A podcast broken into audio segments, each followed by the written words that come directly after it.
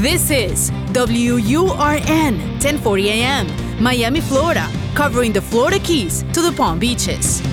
Actualidad Radio, un idioma, todos los acentos, una sola señal. Una emisora de Actualidad Media Group. ¿Cuáles son los límites de la mente? ¿De qué es capaz un ser humano si logra alcanzar el máximo funcionamiento de su cerebro? ¿Es posible programarse para tener éxito? Fronteras de la Mente, con Agustina Costa. Fronteras de la Mente. Solo aquí, en Actualidad Radio. Un idioma, todos los acentos, una sola señal. ¿Qué tal amigos? Gracias por acompañarnos otro fin de semana más en esta edición de Fronteras de la Mente. Les saluda Agustín Acosta.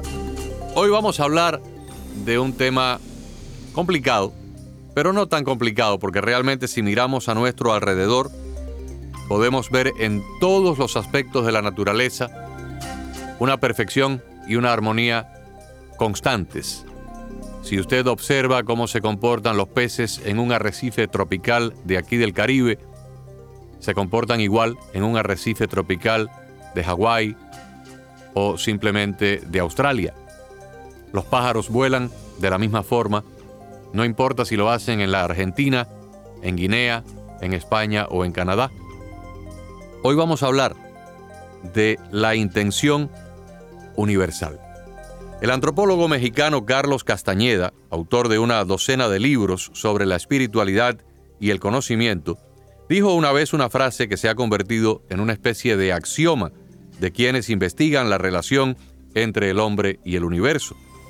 El doctor Castañeda, que obtuvo un doctorado en antropología de una universidad de California, dijo lo siguiente, hay en el universo una fuerza inconmensurable, indescriptible, omnipresente, que los chamanes llaman el propósito, y absolutamente todo lo que existe en el cosmos está ligado a ese propósito por un vínculo de conexión.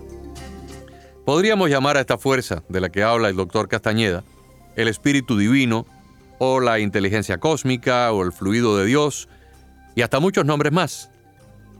Sin embargo, el filósofo estadounidense Wayne Dyer, que murió recientemente y que por mucho tiempo tuvo un programa los fines de semana en la cadena nacional de televisión pública eh, PBS, escribió y disertó muchísimo sobre esto y la llamó intención universal.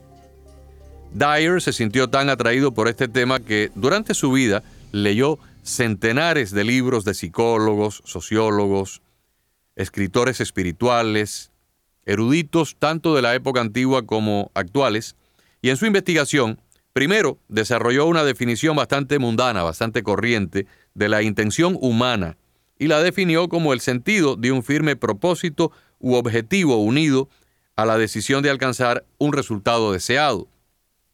Según Dyer, la intención se caracteriza por esa energía que sienten las personas impulsadas por la intención como poseedores de una fuerza de voluntad que no permita que nada se interponga en la obtención de un deseo o de un proyecto. Poseen una decisión o una determinación inquebrantables. Son personas con una actitud de nunca darse por vencidos y además con una visión interna que los empuja a hacer su sueño realidad. Sin embargo, a medida que Dyer profundizó en este aspecto de la intención humana, fue descubriendo que hay otra intención, una fuerza sobrenatural, invisible, pero que aparentemente es la fuerza creadora de todo y que es la fuerza coordinadora de todo en el universo. Y él entonces, al descubrirla, pues la llamó la intención universal. Sus estudios pasaron de lo puramente psicológico o del desarrollo personal a una orientación espiritual, en la que existen verdaderas posibilidades de curación, de obrar milagros, de manifestar y establecer contacto con esa inteligencia divina. Y al final de su vida, Wayne Dyer se convenció que podemos encontrar soluciones espirituales a los problemas cotidianos, viviendo en niveles superiores y recurriendo a energías mucho más profundas que residen en planos invisibles para el hombre, invisibles pero no inaccesibles. El filósofo y escritor de la India, Pantanjali, habló de esto como una fuerza durmiente o la poderosa energía que siente una persona cuando está inspirada. Si alguna vez usted se ha sentido inspirado por un objetivo o por un proyecto, conocerá esa sensación de espíritu divino actuando sobre usted. Estar inspirado equivale a estar animado interiormente. Muchas veces pensamos sobre la idea de poder acceder a estas fuerzas durmientes con el fin de ayudarnos en momentos claves de la vida a hacer realidad, ¿no? Un deseo, un proyecto, algo muy anhelado. Pero al mismo tiempo surgen interrogantes como estas. ¿En qué consisten estas fuerzas? ¿Dónde están situadas? ¿Quién puede emplearlas? ¿Qué método hay que emplear para acceder a ellas? ¿Y a quién se le niega el acceso y por qué?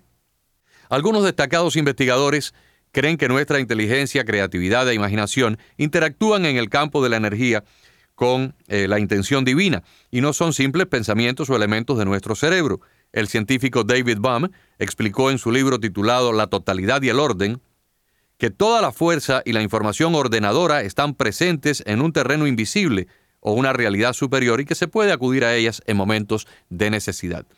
He encontrado miles de ejemplos de esta clase de conclusiones en mis investigaciones y en mis lecturas, pero hay un libro que realmente me impactó muchísimo y quiero compartir con ustedes. Lo escribió la escritora e investigadora estadounidense Lynn McTaggart, que reside en Londres, y se llama The Field. En español, el campo ha sido traducido a nuestro idioma. El campo, la búsqueda de la fuerza secreta del universo. Cuando habla del campo, no habla de la campiña, sino de un campo energético en el universo. Su libro presenta numerosos estudios que corroboran la existencia de una dimensión de energía más alta y más rápida o campo de la intención divina al que cualquiera puede conectarse. Imaginemos este campo de energía y conocimiento como un lago, una laguna, en la cual podemos sumergirnos por un simple acto de nuestra voluntad. Mientras más profundamente logramos descender, más podemos descubrir las maravillas que residen en el interior de este lago. La respuesta de dónde está este campo es la siguiente. No existe ningún lugar donde no esté, porque en el universo todo lleva una intención intrínseca, o sea que el campo está por todas partes. Esto se aplica también a las formas de vida, a las que conocemos, ya sea un perro, un rosal o una simple montaña. Por ejemplo, un mosquito tiene un propósito intrínseco desde el momento de su creación, siempre va a ser mosquito. Una semilla de manzana que aparentemente no tiene capacidad para pensar ni para hacer planes para el futuro, contiene también la intención de este campo invisible. Si usted abre la semilla de manzana no va a haber un árbol allí, pero allí se esconde el potencial de un árbol. Una flor de la manzana en primavera parece simplemente una florecita preciosa, pero tiene un propósito intrínseco y en el verano se convertirá en una fruta. La intención no se equivoca. La manzana no se va a transformar jamás en calabaza, ni la flor del manzano en una naranja, todo aspecto de la naturaleza, sin excepción alguna, tiene una intención intrínseca y que nosotros sepamos, nada en la naturaleza cuestiona el camino que ha de seguir para hacerse realidad.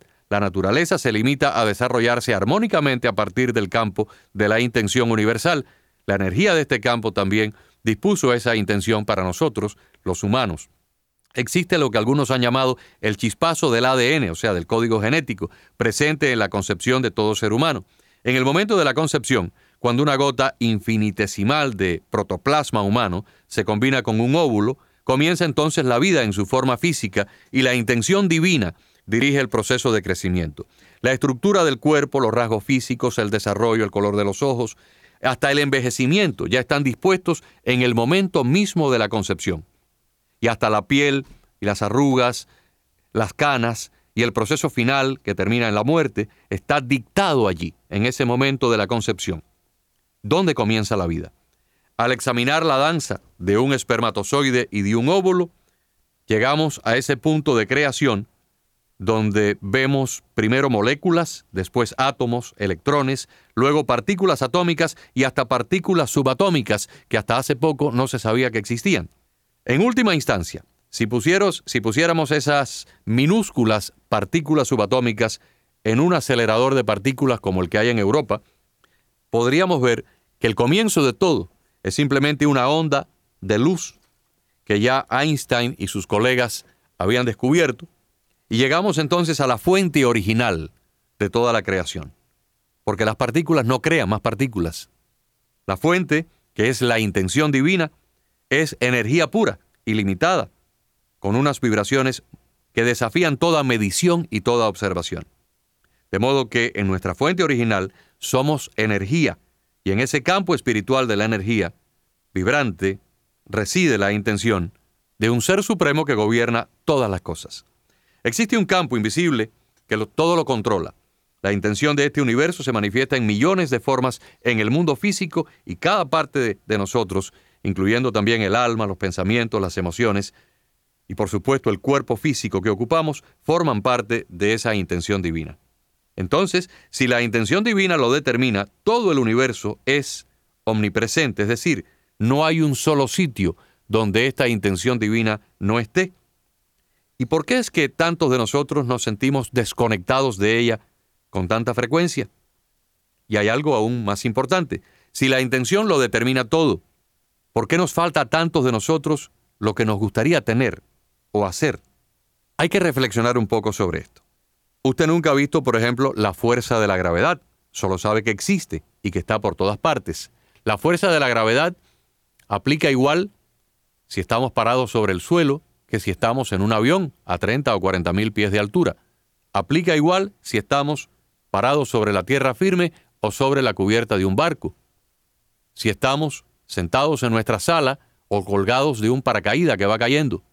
Y sin embargo, usted nunca ha visto esta fuerza pero la acepta como válida. Imaginemos otra fuerza que está en todas partes. No hay sitio alguno en todo el universo donde no esté. No se puede dividir, está presente en todo cuanto vemos y tocamos. Esta fuerza infinita, invisible, tanto en lo físico como en lo no físico, forma parte de la totalidad que emana de, de una energía suprema. En el momento de la concepción, la intención divina pone en marcha la forma física que adoptaremos y el desarrollo del proceso de crecimiento o de envejecimiento. También pone en marcha los aspectos no físicos nuestros, como las emociones, los pensamientos, nuestra personalidad. En este caso, la intención es el potencial infinito de nuestra aparición física, pero también de lo que va a ocurrir después de nuestra muerte o de lo que llamamos muerte en este proceso evolutivo de la creación. De lo omnipresente hemos pasado a ser presente en el tiempo y en el espacio. Por medio de la intención divina podemos entonces acceder a este campo de la energía de la intención a nuestra llegada a la Tierra. La única manera de desactivar esa fuerza, durmiente de que hablaban los antiguos consiste en separarnos de ella como una acción de nuestra voluntad. Fíjense qué cosa tan fascinante. El ser humano viene provisto de la capacidad de acceder a esta inteligencia divina o suprema o universal. Solamente cuando voluntariamente no lo quiere hacer es que se desconecta. Activar la intención significa reintegrarnos a esa fuente original. La intención universal es una fuerza presente en todas partes, como nos decía el escritor Carlos Castañeda, un campo de energía, el origen del desarrollo no físico y físico a la vez, un campo de intención que existe aquí y ahora, pero también existe en todos los otros lugares. Y si existe esa fuerza omnipresente de la intención, que no solo está dentro de nosotros, sino en todas partes del universo, tenemos que llegar a la conclusión de que estamos conectados en todo momento con esa fuente omnipresente y por lo tanto podemos lograr de ella la realización de todo lo que queremos tener o lo que nos gustaría hacer, siempre y cuando no sea en detrimento de la creación o de los otros seres vivos que conforman nuestro mundo, en este caso, nuestro prójimo. Lo único que necesitamos es reajustarnos y activar esa intención. Pero ¿dónde empezamos? ¿Cómo lo hacemos? Y sobre todo, ¿cómo fue que nos desconectamos en un principio? ¿Cómo perdimos nuestra capacidad natural de esa interconexión? Porque los leones, los peces, las aves, las mariposas, no se desconectan jamás de la intención divina. Los mundos tanto el animal, el vegetal o el mineral siempre están conectados a esta fuente suprema. No ponen en entredicho su intención. No necesitan nada, todo les viene por añadidura, porque es parte del plan divino. Sin embargo, los seres humanos, a pesar de nuestra capacidad supuestamente más elevada para las funciones cerebrales, tenemos algo que denominamos el ego, la voluntad propia, el libre albedrío, una idea sobre quiénes y cómo somos, que nosotros mismos elaboramos. El ego está compuesto de elementos primarios que explican cómo sentimos nuestra propia experiencia humana. Al permitir que el ego decida el sendero de nuestra vida, desactivamos la fuerza de la intención universal. Y al desconectarnos de esta conciencia universal, entonces nos expresamos en términos puramente humanos y puramente materialistas. Por ejemplo, soy lo que tengo, lo que poseo me define. Soy lo que yo hago, lo que he conseguido me define. O soy lo que los demás piensan de mí, o sea, mi reputación me define. O mi cuerpo es lo único que me define. Como por mucho que se intente, no se puede acceder a la intención divina a través del ego, debemos dedicar tiempo a reconocer y reajustar algunas de estas eh, convicciones, porque cuando se debilita la supremacía del ego, o sea, cuando lo eclipsamos y lo dominamos, podemos descubrir y alcanzar la intención universal y aumentar al máximo nuestro potencial como un ser vivo. Hay cuatro pasos hacia la intención. Primero, activar la fuerza de la intención es un proceso que consiste en conectarnos con nuestro ser natural, pero al mismo tiempo deshacernos de la identificación o predominancia del ego. El proceso se desarrolla en cuatro etapas. Primero, la disciplina. Aprender una nueva tarea requiere entrenar el cuerpo para que éste actúe como lo deseamos.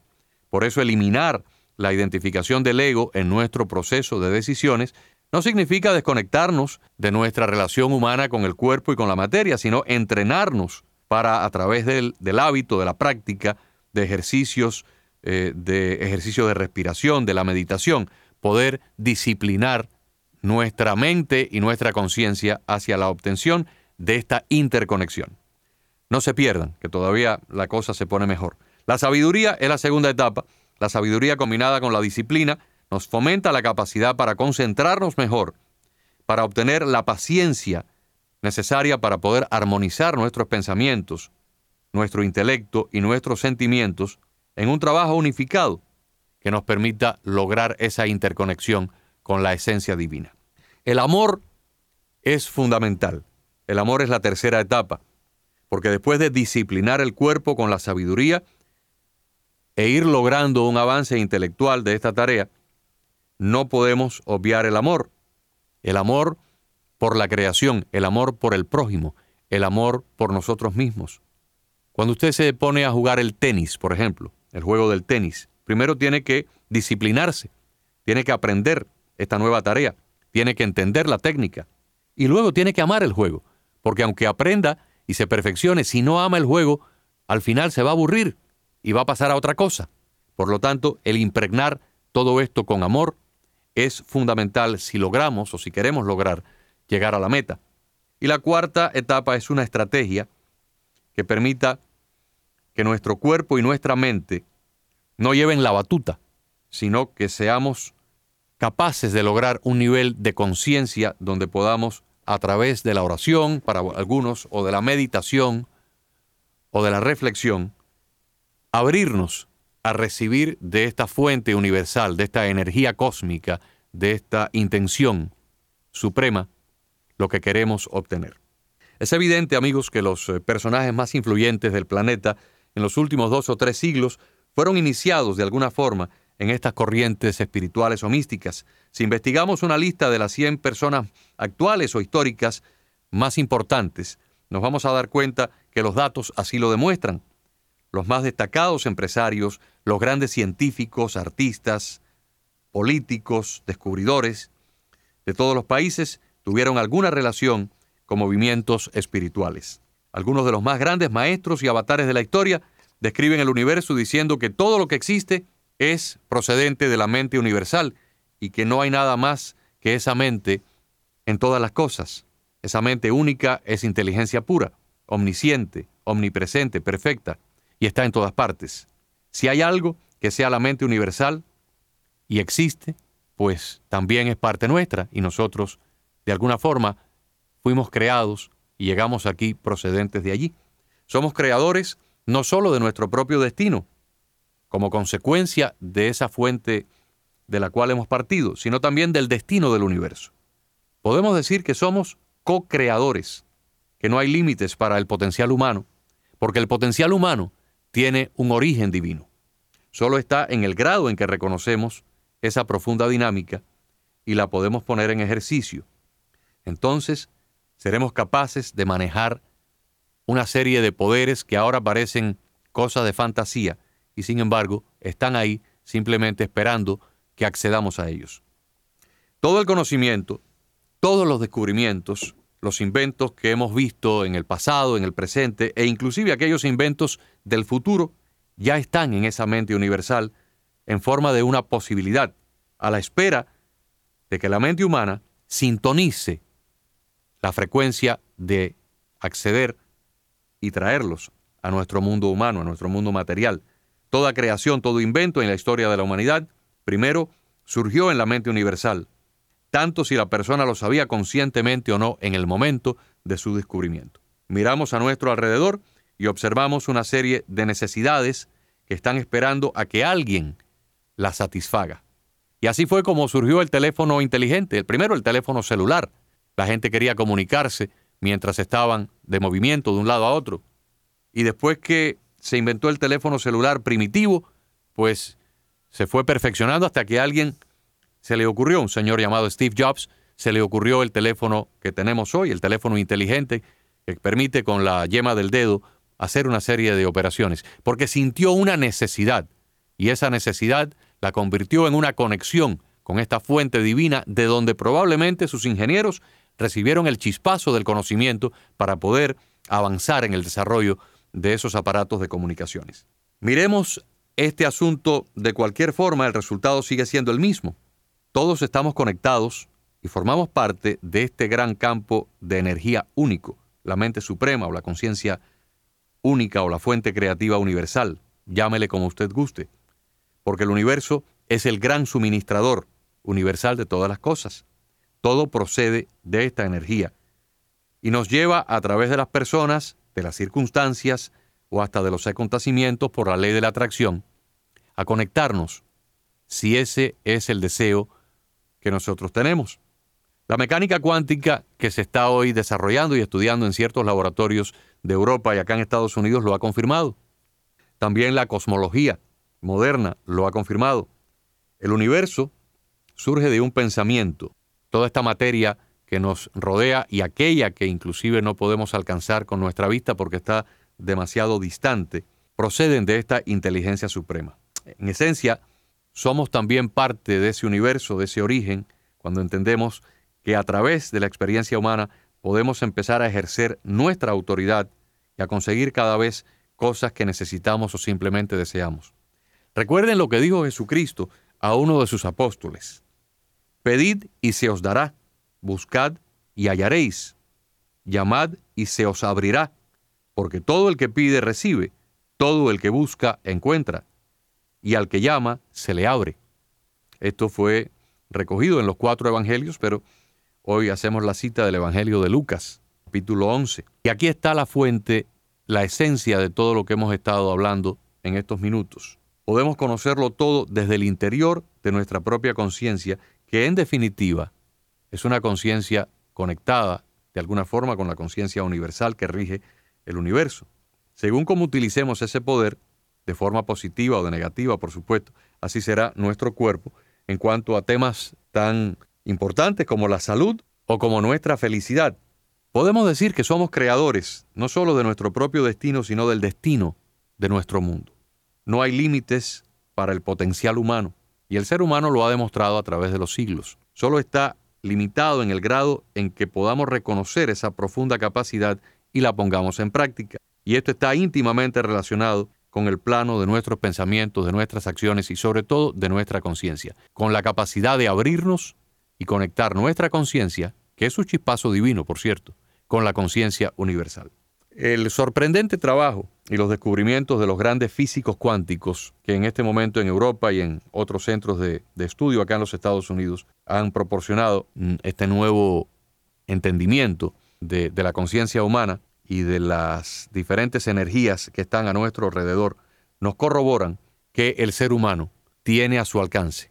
Todavía la gran mayoría de los seres humanos no se han dado cuenta. El ser humano tiene a su alcance una capacidad extraordinariamente importante de co-crear, de descubrir y de llegar a realizar cosas que hasta hace poco eran consideradas como milagros.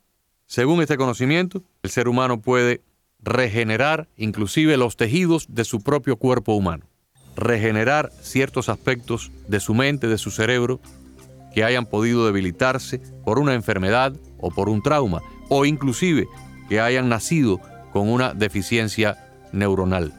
El ser humano tiene la capacidad inclusive hasta poder sanar las enfermedades de otros. Solamente tiene que aprender a hacerlo porque el conocimiento está ahí, esperando, latente, en esa intención suprema de la que Carlos Castañeda, Wayne Dyer y otros han hablado. Por supuesto que también tenemos el libre albedrío, y ese libre albedrío es el que nos permite decidir, a diferencia de cualquier otra criatura eh, de la vida material, de las plantas o de los animales, nos diferenciamos en la capacidad de poder hacer con nuestra vida lo que nosotros queremos hacer.